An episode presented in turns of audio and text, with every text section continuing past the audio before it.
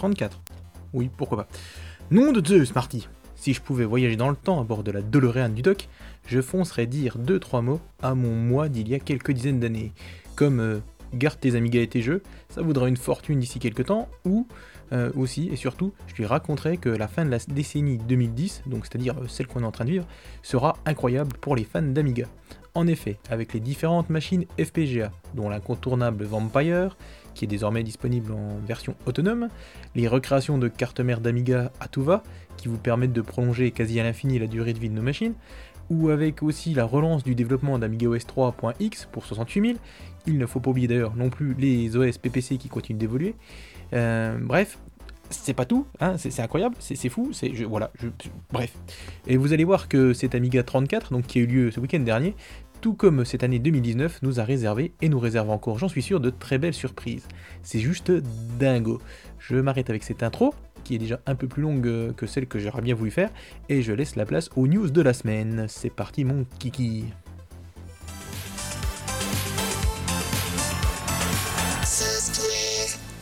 Alors vous allez voir que l'Amiga 34 va, rythmer ce podcast, vous allez voir. Euh, on commence donc par deux news logicielles qui nous viennent tout droit de Neuss, donc en Allemagne, là où se tenait l'Amiga 34.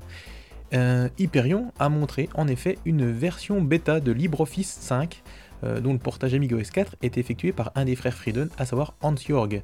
pas grand chose de plus n'a transpiré, si ce n'est que cela tournait sur un Pegasus 2.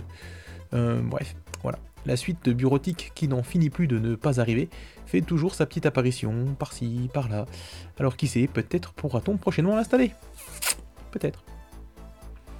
Alors, euh, alors là c'est l'autre grosse claque dans ta face. Aïe, ça fait mal. Euh, de cet Amiga 34, enfin en tout cas pour moi, ça aurait été la démonstration de faisabilité. Ouais, c'est proof of concept, mais en bon françois quoi. Euh, donc c'est la démonstration de faisabilité de MorphOS sur un processeur AMD 64 bits, à savoir euh, une carte mère équipée d'un processeur Ryzen 5 et d'une carte Radeon HD 4650. Alors j'ai aucune idée si c'est une bonne carte graphique ou pas, mais enfin j'ai envie de dire on s'en fiche un petit peu. Euh, donc euh, la vidéo qui a été mise en ligne par euh, ChenQ montre l'ordinateur qui démarre sur MorphOS via une image du réseau, et alors que le debug est activé. Donc il explique que c'est ça qui ralentit le tout, mais ça fonctionne. Bigfoot a également précisé que cette version AMD 64 propose pour le moment une émulation PowerPC, qui est d'ailleurs utilisée puisque l'ensemble de l'OS n'a pas été réécrit et qu'il reste encore pas mal de code PPC. Pour ne pas dire presque tout, mais enfin là c'est moi qui suppute. Donc à noter également que pas mal de composants euh, manquaient sur cette démonstration, dont euh, l'USB. C'est pour cela que l'OS ne fait entre guillemets que démarrer.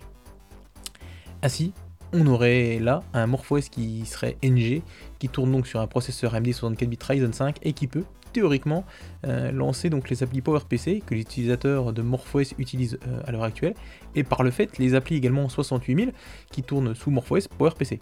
Donc si cette version NG arrive avec cette compatibilité totale, moi je dis banco.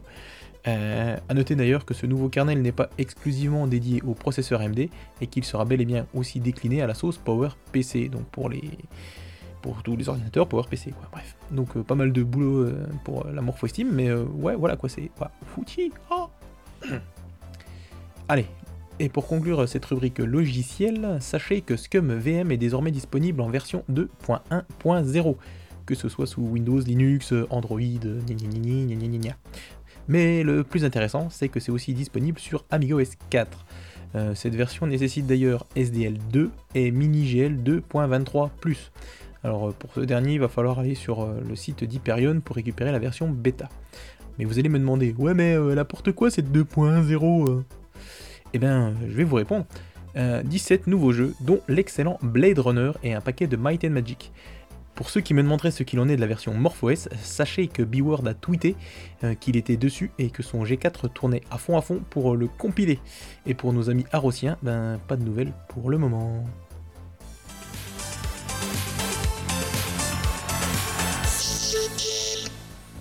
Alors, dans la rubrique jeu, on va commencer par euh, Sterile707, j'adore toujours son prénom, enfin son pseudo, qui a fait euh, des démos en live de son Shoot Them Up horizontal Invia durant l'Amiga 34 évidemment. Et Michael Bourman bah, l'a filmé et l'a mis sur YouTube. Donc euh, je vous mets le lien dans la description, vous verrez, ça bouge bien, c'est joli. Et voici un jeu dont je parle de temps à autre et que j'espère enfin pouvoir toucher de mes mains prochainement. D'ailleurs, on a également euh, Reshoot Proxima 3, donc Proxima 3, la version euh, shoot up mais verticale de Reshoot, euh, qui a aussi été montrée lors de l'Amiga 34. il est développé par Richard Lowenstein, le créateur de Reshoot et Reshoot Air. donc ce Proxima 3 se veut donc être la variante à la verticale de ses prédécesseurs, qui étaient eux à scrolling horizontal. Comme à son habitude, Richard fait du bon boulot et c'est une nouvelle fois propre, joli et super coloré. Pour l'instant, on n'a pas de date réellement fixée, mais on sait que c'est prévu pour l'année 2020. Et voilà, wait and see, comme on dit. Alors, PsychoSeb a sorti une nouvelle vidéo de Retour en arrière, son émission rétro. Dans celle-ci, il revient sur le jeu Chuck Rock, qui avait été développé par Core Design et qui était sorti en 1991 sur nos machines. Au cours de la quinzaine de minutes que dure cette vidéo, vous y verrez PsychoSeb jouer à ce jeu un peu à l'instar de Marcus dans ses Level 1 à la belle époque de Game One. J'oublie souvent un rose dans cette rubrique jeu. Enfin, euh, c'est pas que j'oublie, c'est que je vois surtout pas grand chose passer. Mais voilà que l'ami Tarzine a vu arriver, lui, la version Arose de Zelda Solarus DX, ce fangame à la Zelda, qui utilise d'ailleurs des graphismes de Zelda 3, si je ne m'abuse. Hum, m'abuse, docteur m'abuse hmm, Désolé. Euh, pas grand chose de plus à ajouter, si ce n'est que les critiques concernant ce jeu fait par des joueurs pour des joueurs semblent faire l'unanimité. Voilà qui sont donc bon l'indispensable pour nos amis arrosiens. Rigar Aga est enfin disponible au téléchargement en version complète et définitive. Ce portage Amiga du jeu d'arcade de Tecmo, que l'on doit à Mac euh, c'était l'homme qui était derrière euh, Bomb Jack Beer Edition notamment, est une véritable petite pépite, une véritable réussite. Quand je vous dis que c'est de la folie en ce moment, hein, je, vous mens pas, c'est vraiment n'importe nawak. Euh, D'ailleurs, Mac Jazer avait fait pour l'Amiga 34 quelques versions boîte de ce Rigaraga, mais uniquement pour les personnes l'ayant aidé à développer ou porter le jeu. Dommage pour nous ou pour ceux qui auraient été intéressés pour l'acheter en boîte. Je parle rarement des sites de jeux vidéo plus classiques style Gamecult, jeuxvideo.com ou encore Gameblog. Non pas qu'il ne soit pas intéressant, quoique pour certains, je, ne dis rien, mais parce qu'il est rare que leur contenu soit en adéquation avec le thème de ce podcast. Et eh bien voilà, suffit que je le dise pour que jeuxvideo.com ponde un entretien fleuve avec Paul Cuisset, l'homme derrière Delphine Software et donc derrière Les Voyageurs du Temps, Croisière.cadavre, Operation Stealth et bien évidemment Flashback. Cette entrevue va d'ailleurs un tout petit peu plus loin, mais s'arrête à l'époque PlayStation et à Motor Racer. Encore un peu de lecture pour vous. Allez, on arrête là et on va enchaîner avec la rubrique matériel.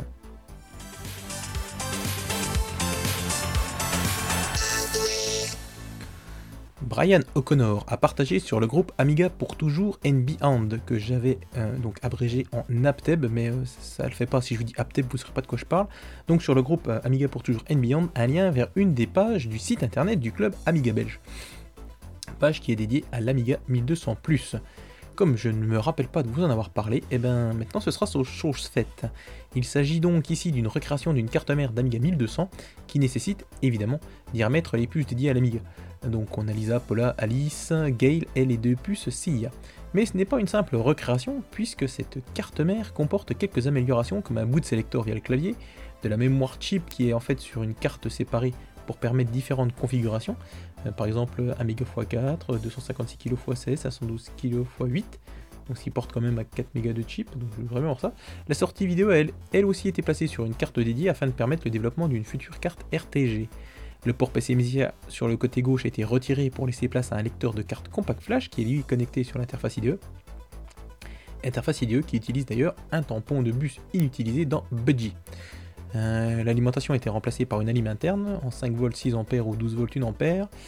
Euh, qu'est-ce qu'il y a d'autre? Ah oui, des prises pour ventilateur PC ont été ajoutées sur la carte ainsi qu'une alimentation disquette supplémentaire pour les périphériques branchés sur le port horloge, mais aussi un contrôleur I2C. Euh, le projet semble vraiment bien avancé et le tout est disponible sur Bitbucket pour ceux qui voudraient se lancer dans l'aventure. Allez, on continue avec les recréations de cartes mères et cette fois-ci c'est John Chucky Hertel qui a mis en ligne les fichiers nécessaires pour vous faire votre RE Amiga 3000, comme il l'avait d'ailleurs déjà fait précédemment avec le RE Amiga 1200. Ce RE Amiga 3000 existe en trois versions. Une qui reprend en fait la carte mère révision 9.3 du 3000 en y apportant deux petites modifications. Euh, la ligne INT2 est désormais connectée d'office, parce que c'était indispensable pour euh, si vous avez une carte accélératrice et contrôleur SCSI donc vous n'aurez pas besoin de faire la bidouille, et également de LED. Il y a une version dite TH avec des barrettes mémoire SIM et non plus ZIP, possibilité de brancher un clavier Amiga avec une prise DIN ou PS2. Hein, j'ai bien dit Amiga, hein, pas PC, ça marche pas. La pile est désormais une CR2032 et non plus une pile Varta rechargeable. Et enfin, on a la version 1.0 qui est un mix un peu des deux versions précédentes, mais qui apporte également d'autres modifications. Bref, vous avez le choix des armes, alors tout se vous faire à souder. Allez, durant l'Amiga 34, on y revient encore. Trevor Dickinson a reparlé de la carte Tabor, le fameux Amiga One 1222. Cette fois-ci, même s'il n'y a toujours pas de date annoncée, cela semble se préciser. Il a en effet mentionné que l'Amiga One 1222 se verrait euh, arriverait en fait dans une version Early Adopter Edition, en quantité forcément limitée, dont le prix avec un Amiga OS 4.1 Early Adopter sera de 400 euros avec ou sans la TVA, Amiga News ne se mouille pas, tandis que nos amis d'Amiga NG euh, bah, indiquent que c'est sans la TVA. Donc quant à moi, bah, je, fais un peu comme Amiga News, je ne me prononce pas. On ne sait pas pour l'instant ce qui sera différent avec cet OS 4 Early Adopter, hein, parce que je ne sais pas si vous avez entendu, c'est l'Amiga One 1222 avec Amiga OS 4.1 Early Adopter, pas un Final Edition ou quelque chose comme ça. Donc on ne sait pas. Euh, donc est-ce qu'il pourrait y avoir C'est peut-être des bonus ou alors peut-être encore des choses qui sont en cours de développement comme le pilote SATA ou le pilote audio, même si apparemment un visiteur de l'Amiga 34 a indiqué que l'Amiga 1222 qui était présent sur place semblait fonctionner complètement. Voilà, bah je sais pas. Euh, donc je vous ai bien dit que ça bougeait, du côté des rouges aussi, donc ça bouge, ça bouge. Toujours à l'Amiga 34, on en a appris un peu plus sur les cartes Warp 560 et 1260. Ces cartes pour, pour Amiga 500 euh, et 1200 à base de 0,60. Elles auront donc 256 MB de mémoire fast et qui n'opéreront qu'en mode de bus compatible sur 8040 apparemment comme c'est le cas pour la plupart des cartes 0.60. Donc euh, ce qui fait que la vitesse d'horloge est divisée par deux. Voilà. Les cartes seront vendues 499 euros sans processeur. Aïe, oui, ça pique. Ce dernier devra d'ailleurs être fourni par l'acheteur, qui sera ensuite, donc euh, le 68000, testé et soudé sur la carte. Les cartes devraient en fait enfin être disponibles pour la fin d'année ou au plus tard pour le début de l'année 2020. Alors, pas de rubrique émulation cette fois-ci, encore, hein, et on va passer directement à la rubrique coup d'œil dans le rétro.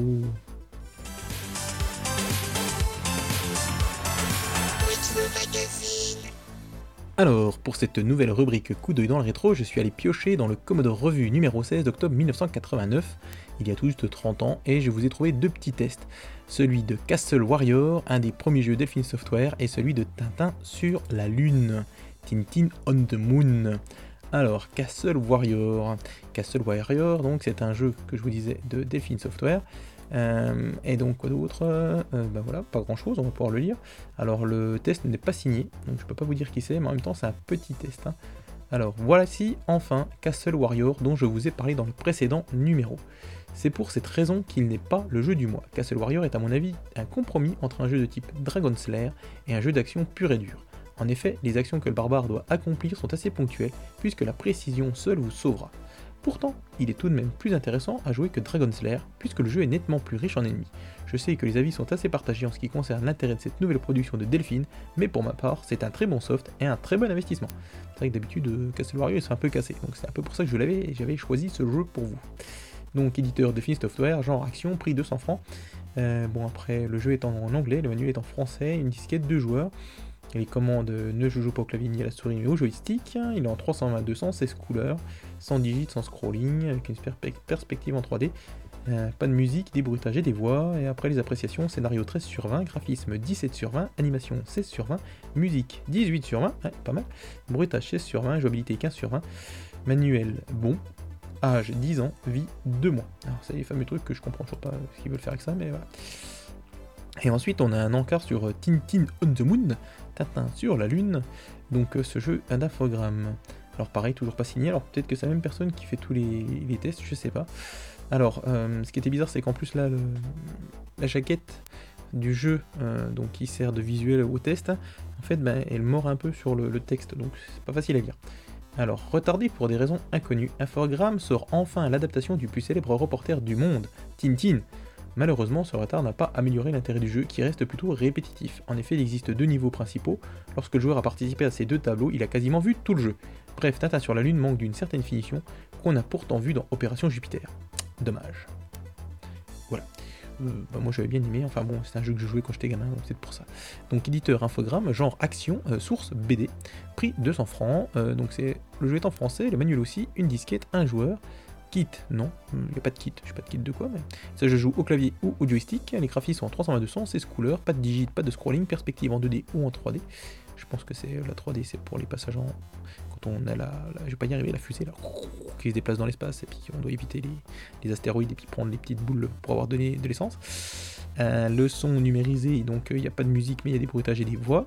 Euh, l'appréciation, scénario 12 sur 20, graphisme 13 sur 20, animation 13 sur 20, scrolling 12 sur 20, musique 16 sur 20, bruitage 16 sur 20, voix 15 sur 20, jouabilité 13 sur 20, manuel bon, âge 8 ans, euh, vie 2 semaines.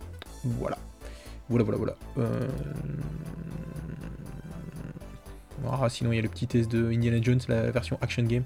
Allez, voici le premier jeu tiré du film qui va sans aucun doute faire un tabac en France. L'action est composée de 4 tableaux différents reprenant quelques scènes du film. Le but des programmeurs était que le joueur se mette dans la peau de cet aventurier des temps modernes, et on peut dire qu'il a presque réussi. Être confronté au problème d'Indy, c'est le pied, et on l'apprécie d'autant plus si on a vu le film, ce que je vous conseille. Voilà. Moi, je vous lis pas tout le reste, hein, c'est juste parce que je l'ai vu. Puis euh, Indiana Jones Action Games. Voici, voici, voilà, voilà, voilà, voilà. Euh, bah, on va pouvoir passer à la rubrique d'hiver. Et moi, je vais pouvoir tousser parce que j'ai un chat qui me chatouille la gorge depuis tout à l'heure.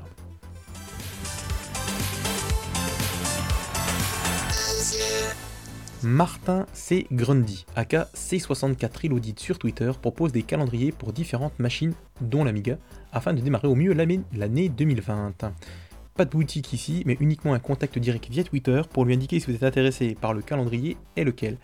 Perso, ben, j'ai pris un calendrier Amiga tout en sachant qu'il euh, faut faire confiance au bougre, puisqu'il vous demande un paiement via PayPal en mode ami, et que le calendrier avec les ports pour la France revient un peu plus de 20 euros. Donc j'ai tenté ma chance, euh, je vous redis ce qu'il en est hein, quand je le reçois, si je le reçois, car euh, c'est aussi ça Amiga Impact, c'est faire des tests hasardeux pour nos éditeurs.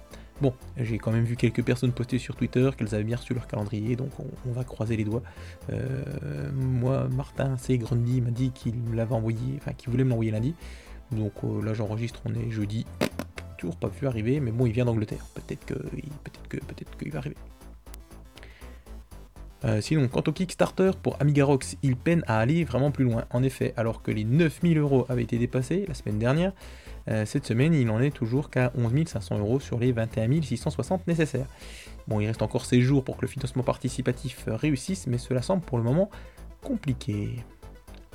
DAF s'ennuie, c'est obligé. c'est obligé, je suis trop drôle. Euh, hum, en effet, il nous a pondu coup sur coup deux articles assez dantesques. Le premier est dédié à Team 17 et à son histoire. Il y revient donc sur la genèse de Team 17, la fusion de Team 7 et de 7 euh, c'est pas 7, donc 16, 17, 17 byte, byte, 17 byte software, d'où euh, Team 17, hein, Team 17 bits software, Team 17. Voilà, vous allez pouvoir euh, comme ça faire un petit trivia pour vos repas familiaux de fin d'année. et sinon, il revient aussi sur leurs jeux, donc Alien Breed forcément, mais aussi Body Blows, Body Blows, Super Frog, Worms, Project X et tant d'autres. Il revient ensuite aussi sur le conflit qu'ils avaient opposé à l'éditeur qui avait opposé l'éditeur au magazine Amiga Power. Et enfin, l'article se termine forcément par un tout petit paragraphe hein, par rapport au Team 17 d'aujourd'hui. Donc un énorme boulot abattu par DAF, boulot qu'il convient de saluer comme il se doit. Et ensuite, DAF a écrit aussi un test relativement exhaustif sur la nouvelle version de MorphOS, à savoir la 3.12. Il y revient en détail sur les nouveautés, sans oublier toutefois d'indiquer ce qu'il manque, encore et toujours à l'OS au papillon, ou ce qu'il souhaiterait voir arriver. Encore un excellent article que je conseille, que ce soit pour les utilisateurs de MorphOS, afin d'avoir par le menu les nouveautés, ou bien que ce soit les autres qui verront comment évolue cet OS et qui pourraient même, et cet article pourrait même leur donner envie de se trouver un petit Mac mini à pas cher pour tester la MorphOS. MorphOS qui n'en finit pas de m'éblouir. Oui, bon, je suis un morphosien convaincu, donc forcément, ça m'éblouit plus que, que les autres. Désolé. Allez, Zarnal n'est pas en reste non plus, puisqu'il a mis en ligne sur Amiga France son dernier article concernant l'émulation Macintosh, celui qui est dédié à Fusion. Encore un article très très détaillé qui vous explique le fonctionnement donc de Fusion et comment l'utiliser, enfin comment l'installer pas à pas. Encore un incontournable. Merci Zarnal. Amiga Joker, le magazine allemand dédié à l'Amiga et pour lequel nos amis et voisins teutons semblent vouer un culte, euh, il ressort donc euh, Amiga Joker en version, en édition jubilée pour fêter ses 30 ans. Et ça, bah, c'est chouette quand même. Mais ce qui est encore plus chouette, c'est qu'on y retrouve en fait l'équipe d'origine du magazine Amiga Power. Amiga Power, Amiga Joker. C'est un lapsus révélateur ça. Malheureusement, euh, si vous ne parlez pas la langue de Goethe, vous ne pourrez pas en profiter. En effet, contrairement à Amiga Future, bah, il n'est pas disponible en anglais. Voilà. En effet, En effet, en effet, pas du tout, c'était en bref, parce qu'il suffit de ces podcasts, il y en a marre de ces podcasts qui durent 30 minutes toutes les semaines, euh, voici un article en bref euh, sur ICD, donc euh, article qui a été publié sur le forum Amigalove. ICD avait produit des extensions pour Amiga 500 comme LAD Speed, IDE, ou bien encore le Flicker Free Video. Donc Chris Edgin, qui avait alors travaillé à l'époque, donc dans les années 90, chez ICD, revient sur l'histoire de cette boîte qui a fermé ses portes un an avant la chute de Commodore. Euh, le tout est d'ailleurs agrémenté de photos qui sont euh, tirées des bureaux d'ICD. Donc, mais c'est des photos qui datent de 2012 et vous verrez, c'est assez assaisissant puisque ce fait c'est des, photos de 2012. ça, ça, ressemble plus à un entrepôt qu'autre chose. Et en fait, il restait des vieux Atari qui traînaient dans la poussière. Enfin voilà, c'est assez. Euh, enfin voilà, c'est. Donc encore un article que je vous invite à aller lire.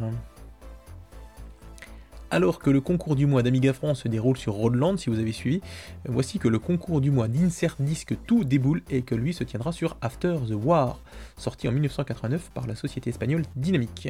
Il s'agit donc d'un plateforme shooter. Attention, pas de cheat, pas de trainer ou de stay safe state. Euh, voilà. Si Insert Disc tout, on joue l'ancienne, c'est ce qu'ils disent. Bon, bah, sinon, pas grand chose de plus à vous dire. Hein. Sinon, pensez à vous inscrire à l'alchimie, hein, parce qu'il y a euh, MM qui a mis sur Twitter que les Amstradistes étaient plus nombreux que les Ataristes et que les Amigaïstes. Donc, je n'ai pas envie de dire, mais se faire botter le cul par des Amstradistes, ça fait mal. Voilà. Voilà, c'était la petite canne de tout que j'essaie de maintenir depuis tout à l'heure, mais c'est pas grave, elle vient d'arriver. Alors pour terminer, euh, on va essayer de terminer rapidement ce podcast avec les remerciements d'usage, que ce soit à Gibbs, à Tarzine, ou alors à tout le staff d'Amiga France, ou aussi à Jeux Gougou.